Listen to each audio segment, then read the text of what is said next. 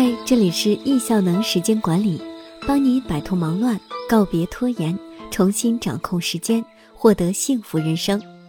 今天要分享的文章：十个人人都应该有的习惯，你有几个？富人为什么是富人？精英何以为成为精英？成功人士是怎么获得成功的？我想，这是很多有上进心和奋斗精神的朋友都会感兴趣的话题。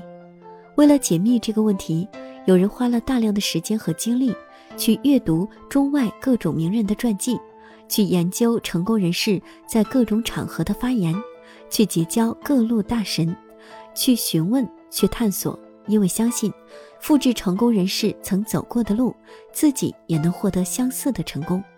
大道至简。殊途同归，万物皆有规律。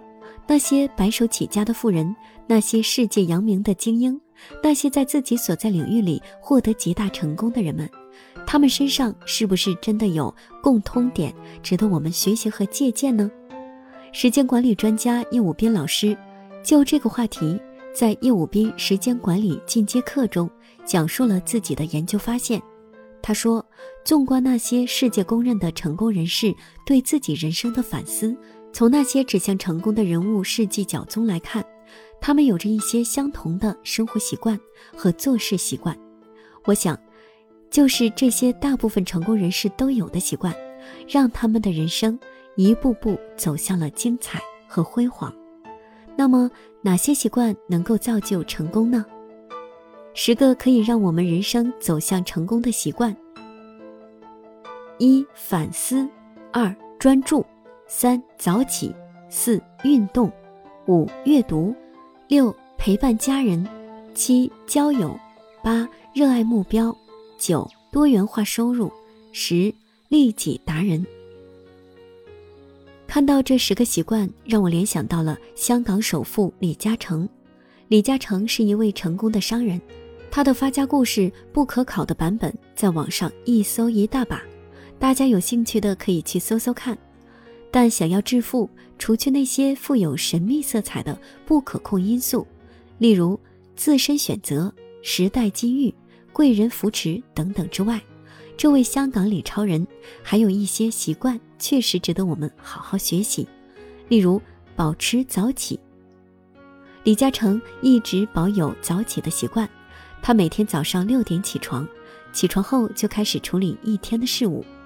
当被问起为什么要早起时，李超人的回答是：早起人精神好，而且没有干扰，心情舒畅，做起事情来得心应手。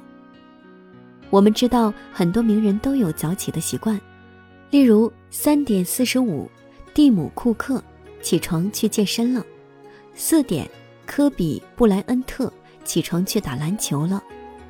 四点，王健林起床去锻炼了。四点三十，史蒂夫·乔布斯起床开始工作了。天都还没有亮，他们就已经开始了新的一天。虽然早起，但为了拥有充沛的精力，他们会保证自己有充足的睡眠时间，确保自己的睡眠质量，所以他们不会熬夜。亚里士多德说过，在天亮之前起床是个好习惯。这将有助于你的健康、财富和智慧。所以有人说，要想成为成功人士，请先学习成功人士的早起。坚持运动。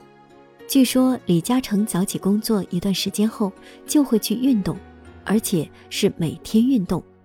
听说他喜欢打高尔夫，虽然没有特地进行学习，但经过长时间的锻炼，球技还很不错。坚持运动的好处是显而易见的，既保持身材，又保证身体处于精力旺盛的状态。相信不少的现代都市人都有这样的体会：身上有一些小毛病，说不出缘由，但只要坚持一段时间的运动锻炼，就能得到缓解，甚至不药而愈。尤其是现在常见的病，例如脂肪肝、职业病等等。这些往往就是吃得多、动得少导致的。每天阅读，李超人有一个每晚必修的功课——阅读。除小说外，他广泛涉猎各种书籍，并且还给自己每个阶段的学习设定主题，例如宗教、哲学等等。阅读让他保持着对这个世界的新生事物有不断的认知，同时让他对这个世界保有持续的热爱。有人认为没有方向的学习是耍流氓，但有时这种多元化学习能够扩充一个人的知识面，而知识是可以跨界的。有时这个领域的专业知识同样能解决别的领域里的问题。多元化学习尤其对迸发灵感、源源不断的创新和创意有非常大的帮助。李嘉诚本来的事业重心在塑胶业，在转投资房地产后，声望和财富呈几何量级上升。如果说李嘉诚只有狭窄的眼界和知识面，恐怕也无法提前对房地产业的发展有敏感的嗅觉。通过阅读，除了能吸收丰富的知识之外，还能让我们不失去对这个世界的好奇心。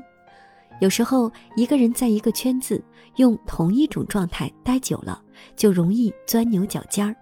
这时，阅读获得新知，能帮助我们换一种思维方式，同时发现新大陆。